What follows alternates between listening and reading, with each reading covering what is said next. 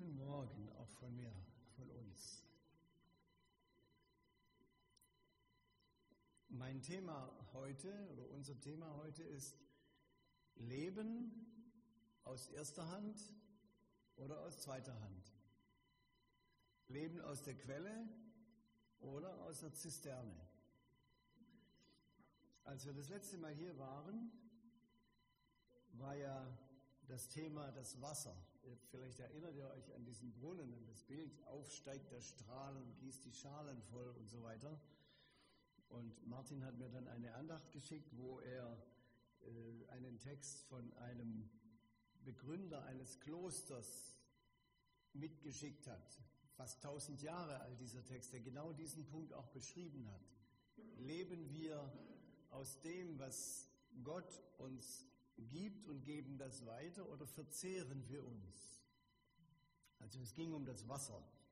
Und heute geht es auch um das Wasser, aber ein bisschen anderer Schwerpunkt. Eben diese Frage, leben wir aus der Quelle oder aus der Zisterne? Ich möchte einen Vers vorlesen aus Jeremia und dazu können wir gleich das erste Bild sehen. So ein Bild hilft uns ja manchmal etwas einzuprägen. Quelle oder Zisterne. Wir sehen, es gibt ganz unterschiedliche Zisternen.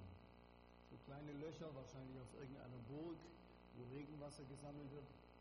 Oder richtig groß gebaut, große Speicher für Dürrezeiten.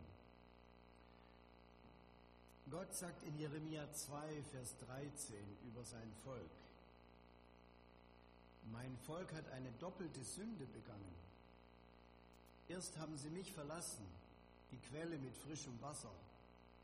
Und dann haben sie sich rissige Zisternen ausgehauen, die das Wasser nicht halten können.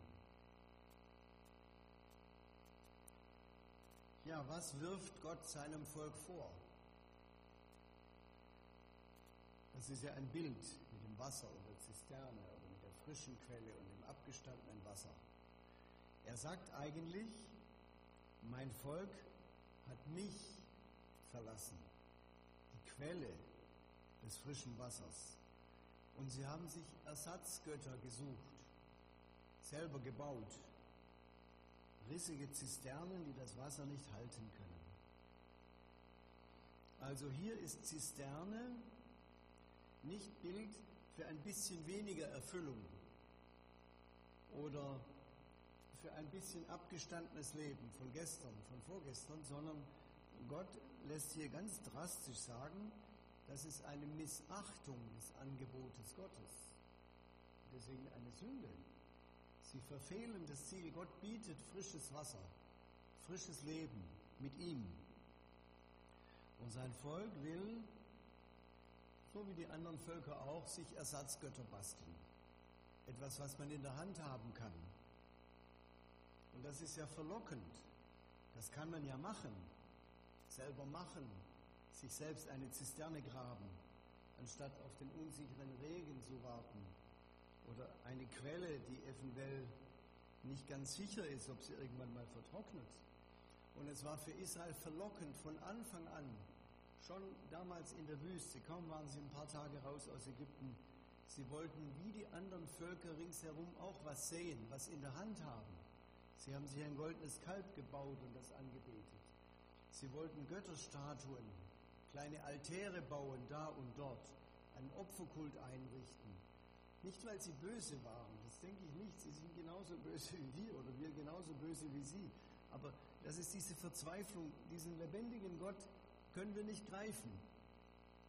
Aber einen Altar, den wir bauen, oder ein Ersatzgott, das kann man schon greifen. Und das ist viel leichter, als auf den unsichtbaren Gott zu vertrauen, auf den nicht verfügbaren Gott. Man hat ja nichts in der Hand.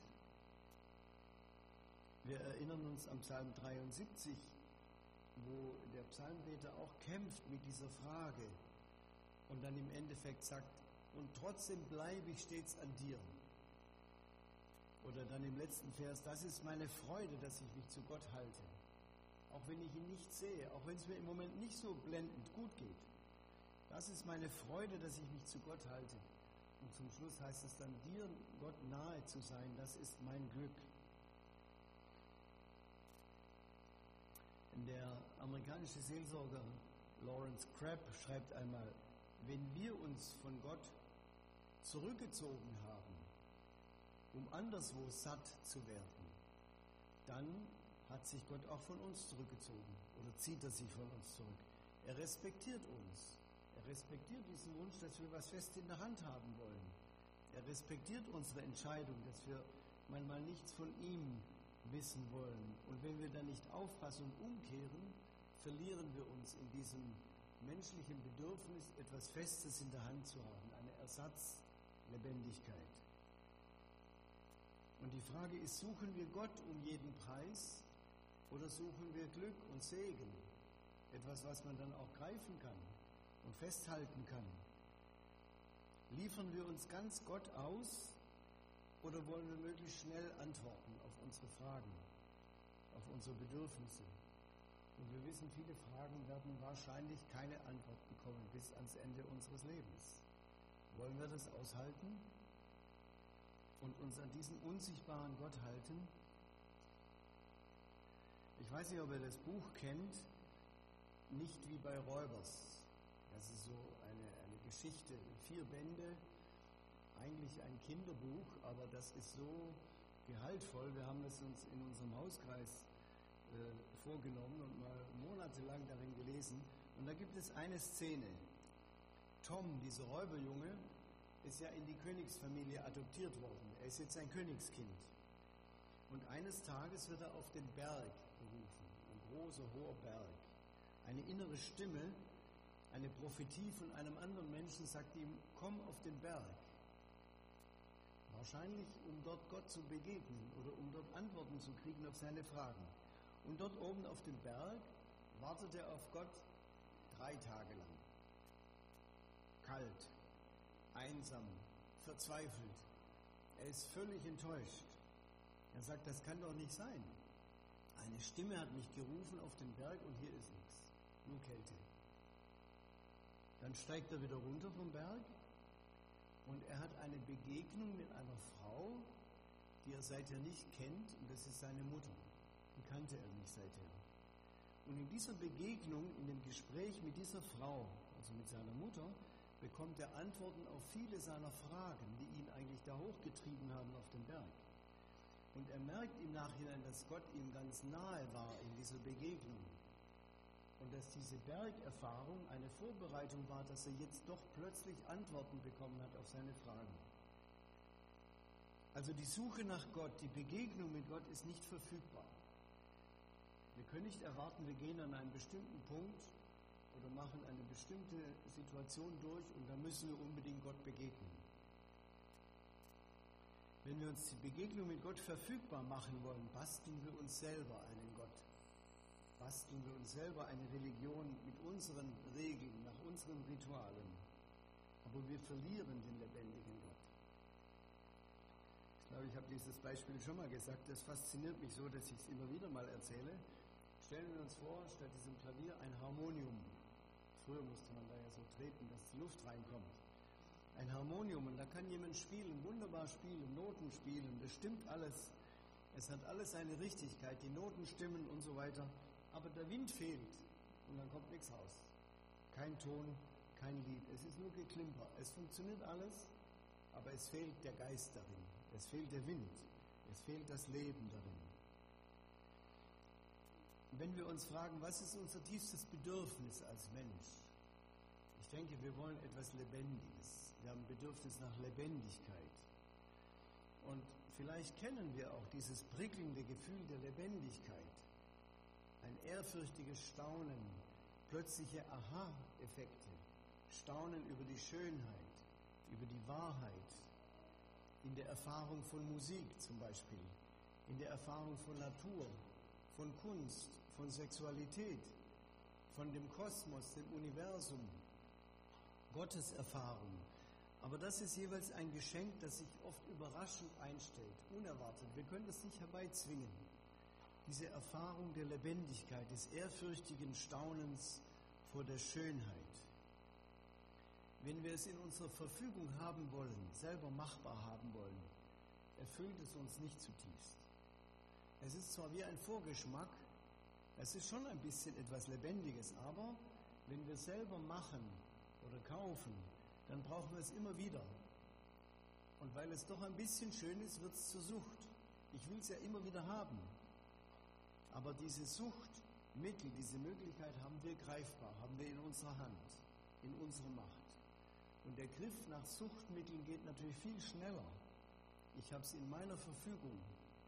Ein Klick auf dem Computer, ein Klick auf vorgespielte Clips oder Bilder von Lebendigkeit, von Schönheit, von Erotik und so weiter. Das geht natürlich viel schneller und leichter, aber macht uns nicht satt. Im Gegenteil, es lässt uns eher leer zurück und wieder macht es uns gierig nach Wiederholung, in der Hoffnung, dass es uns vielleicht doch mal satt machen könnte. Das ist diese Ersatzbefriedigung, Ersatzreligion aus der Zisterne. Was ist die biblische Antwort darauf? In den Psalmen lesen wir das immer wieder. Ich werde satt im Anschauen deines Bildes. Wenn wir Gott suchen, Gott begegnen, werden wir satt. Oder in dem berühmtesten Psalm 23 vom guten Hirten, da heißt es, du bereitest vor mir einen Tisch im Angesicht meiner Feinde, im Angesicht von Schwierigkeiten. Das geht mir vielleicht gar nicht gut. Ich habe viele Fragen, viele Probleme, aber Gott, du bereitest vor mir einen Tisch. Ich kann mich hinsetzen und satt werden. Das ist doch ein herrliches Bild. Aber Gott bereitet den Tisch. Ich kaufe nicht schnell ein paar Lebensmittel ein und stelle die hin und werde dann satt, sondern in diesem Bild ist es Gott, der mich satt macht. Du bereitest vor mir einen Tisch. Das heißt, Gott kann uns satt machen, auch in widrigen Umständen. Und viele Christen erleben das in dieser Welt, dass sie in der Konfrontation sind mit realen Schwierigkeiten, mit realen Feinden und Widerständen. Wir sind ja sehr privilegiert hier. Bei uns sind diese realen Feinde vielleicht Krankheiten, Behinderungen, Mobbing oder auch vernichtende Aussagen von anderen Menschen. Du bist eine Schande Gottes, hat mir mal ein junger Kerl erzählt. Er war etwas lernbehindert in der Schule, war in einer christlichen Schule und hat sich irgendwie auch mal daneben benommen. Dann hat der Lehrer zu ihm gesagt, du bist eine Schande Gottes. Das hat ihn so tief getroffen, das war ganz furchtbar für ihn. Er hat es dann im Endeffekt mir erzählt und ich war so entsetzt darüber, dass ich dann die Schulleiterin angerufen habe. Das erstaune ich heute noch, dass ich irgendwie den Mut hatte, da diese Schulleiterin anzurufen. Und sie hat dann diesen Lehrer gefragt, hast du das wirklich gesagt zu ihm? Er hat gesagt, ja, ich habe das gesagt. Sie gesagt, bitte fahr zu ihm nach Hause und entschuldige dich. So eine Aussage ist wie ein, ein Widerstand, wie ein Schlag, ein Feind. Und Gott kann trotzdem angesichts dieser Feinde das Selbstvertrauen, das Selbstbewusstsein eines Menschen wieder stärken. Zum Beispiel durch so eine Entschuldigung. Angesichts solcher Feinde will Gott uns satt machen. Oder wir haben eine Beziehung zu einer jungen Frau, die sagt immer wieder, ihre Mutter sagt ihr immer wieder, ich hätte dich besser nicht geboren. Ist das nicht ein vernichtendes Urteil für einen Menschen, zu wissen, eigentlich bin ich ein Unfall? Eigentlich gehöre ich nicht hierher. Meine Mutter wollte mich nicht, mein Vater kenne ich gar nicht. Feinde. Und dann sagt Gott, Trotzdem will ich dich satt machen, dass du nicht immer gierig danach suchst, Bestätigung zu finden in diesem Leben. Ich will dich satt machen mit meiner Liebe. Du bist wertvoll, du bist geliebt, du bist nicht umsonst auf dieser Welt. Und dazu brauchen wir dieses Staunen über die Gegenwart Gottes, Staunen über die Größe Gottes, das Stillehalten und Suchen nach der Schönheit Gottes, nach der Größe Gottes. Leben aus der Quelle. Weiter im Jeremia habe ich noch einen Vers gefunden, da sagt Gott zu seinem Volk, nein, da sagt das Volk oder Jeremia spricht zu Gott. Er sagt, Herr, du bist die Hoffnung Israels. Wer dich verlässt, wird scheitern. Wer sich von dir abwendet, dessen Name vergeht. So schnell wie das Wort, das man in den Sand schreibt denn er hat dich verlassen, die Quelle mit frischem Wasser. Heile du mich, Herr, dann werde ich heil. Hilf mir, dann ist mir geholfen. Ich preise dich allein. Das heißt, Leben aus der Quelle, nicht nur für mich, dann bekomme ich Leben und kann das weitergeben im gleichen Kapitel. Die, die wachsen am Wasser, sind wie ein Baum, der nahe am Bach steht und seine Wurzeln zum Wasser streckt.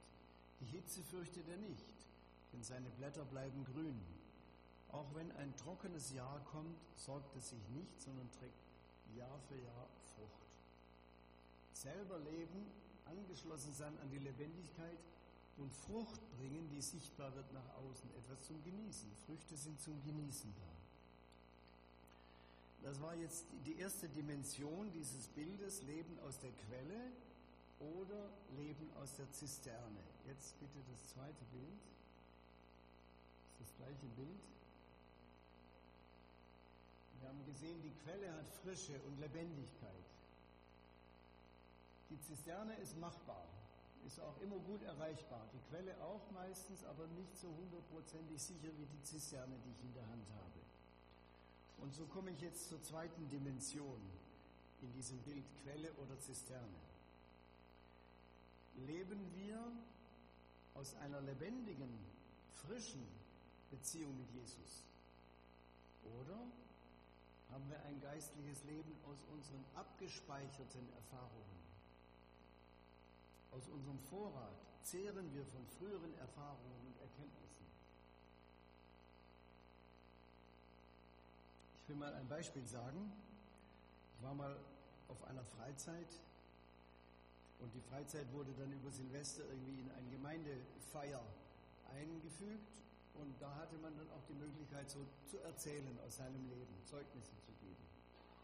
Und dann hat ein älterer Mann, war vielleicht damals 75 oder so, hat erzählt von einer ganz intensiven Gotteserfahrung im Krieg, die er gemacht hat. Und das hat mich sehr beeindruckt. Ich weiß nicht mehr ganz genau, um was es ging, aber dieses Bild habe ich noch vor mir, wie er da steht und erzählt von seiner Erfahrung mit Gott im Krieg. Und hinterher habe ich dann irgendwie mit jemand aus der Gemeinde gesprochen und gesagt, das hat mich sehr beeindruckt. Und dann sagte dieser Mann, ja, aber das erzählt er jedes Jahr. Und dann habe ich mich gefragt, ja, hat er seither keine Erfahrungen mehr mit Gott gemacht? Kann man leben von einer Erfahrung mit Gott von vor 70 Jahren? Ich selber hatte zwei ganz besondere geistliche Erfahrungen. Das eine war meine Bekehrung, als ich bewusst mich entschieden habe, Jesus nachzufolgen. Und dabei, ich weiß noch ganz genau, war ich von einer unglaublichen Freude erfüllt, von einer Begeisterung, von einer Gewissheit, dass ich jetzt zu Jesus gehöre. Das war 1969, also auch schon über 50 Jahre her. Oder eine zweite ganz intensive geistliche Erfahrung war mein Berufungserlebnis in den missionarischen Dienst damals nach Tansania. Auch verbunden damit einer ganz tiefen Freude und Gewissheit, ja, das ist der richtige Weg, das ist der Weg Gottes mit mir, mit uns. Aber das ist Vergangenheit. Davon kann ich heute nicht mehr leben. Das ist wie eine Zisterne, ein gesammeltes Wasser von damals. Das sind ganz wichtige Erfahrungen, hinter die kann ich nicht mehr zurück, will ich auch nicht mehr zurück schöne Erinnerungen davon, aber davon kann ich heute nicht mehr leben. Oder die Taufe. Ich denke, jeder, fast jeder von uns hat die Taufe erlebt als Grunderfahrung. Ja, ich will mein altes Leben ersäufen oder ins Wasser geben, in den Tod geben und neu mit Jesus leben, auferstehen, wie Jesus auferstanden ist. Das ist eine ganz wichtige Grunderfahrung, auf die wir uns auch immer wieder berufen können. Aber es ist erst der Anfang des Weges. Wenn das unsere einzige Erfahrung mit Gott ist, dann ist es wie eine alte Zisterne. Leben wir aus der Lebendigkeit, aus der, aus der frischen Beziehung mit Jesus oder aus so einer Zisterne, aus alten Erfahrungen? Wir können solche Erfahrungen mit Gott nicht machen, nicht wiederholen, aber wir können dann täglich danach streben, uns täglich Christus öffnen, auf ihn hören, eine Auszeit nehmen, uns in ihn hineinzuversetzen oder in seinem Wort nicht einfach lesen und wieder zuklappen, sondern ich hatte letzte Woche zum Beispiel so eine Erfahrung, wo ich einmal in Jesaja und dann plötzlich habe ich mich erinnert, im Römerbrief kommen ähnliche Worte wieder, wo ich gestaunt habe, wie Gott mit seinem Sohn Jesus umgegangen ist und wie Jesus genauso mit uns umgeht. Da heißt es in Jesaja über den Knecht Gottes, der in großen Schwierigkeiten ist, und dann heißt es, und wer will mich verdammen? Gott ist doch hier, der gerecht macht. Und genauso schreibt Paulus, wer will uns verdammen? Wer will uns verurteilen? Gott ist doch hier, der uns gerecht macht. Das hat mich so überwältigt letzte Woche, dieser Gedanke oder diese Gewissheit, Gott ist da, der mich, der uns gerecht macht, der uns gerecht gemacht hat.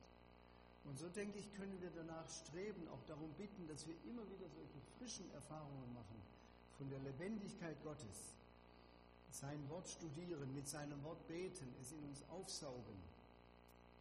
Im Psalm 69 heißt es mal, die Gott suchen, denen wird das Herz aufleben. Psalm 69, Vers 3. Also nicht sagen, ja, ich habe mal Gott erfahren, das reicht mir, ich bin gewiss, aber er fordert uns auf, kommt zu mir jeden Tag neu. Es ist frisch da, es ist genug, es ist genug für heute. Und so kann ich auch immer wieder sagen, Jesus, du bist jetzt da. Ich schalte den PC aus, ich schalte das Handy aus. Ich will jetzt ganz da sein und frisch aufnehmen, was Jesus für mich hat. Hören auf seine Stimme. Ich will Anteil haben am Leben Gottes. Und das dann auch weiter strömen lassen. Da kommen wir wieder in das Bild von letztem Mal. Was in mich hineinströmt, kann dann auch weiter strömen. Jesus sagt ja einmal, wer an mich glaubt, von dessen Leib werden Ströme lebendigen Wassers fließen. In Johannes 7, Vers 38. Jetzt bitte das dritte Bild.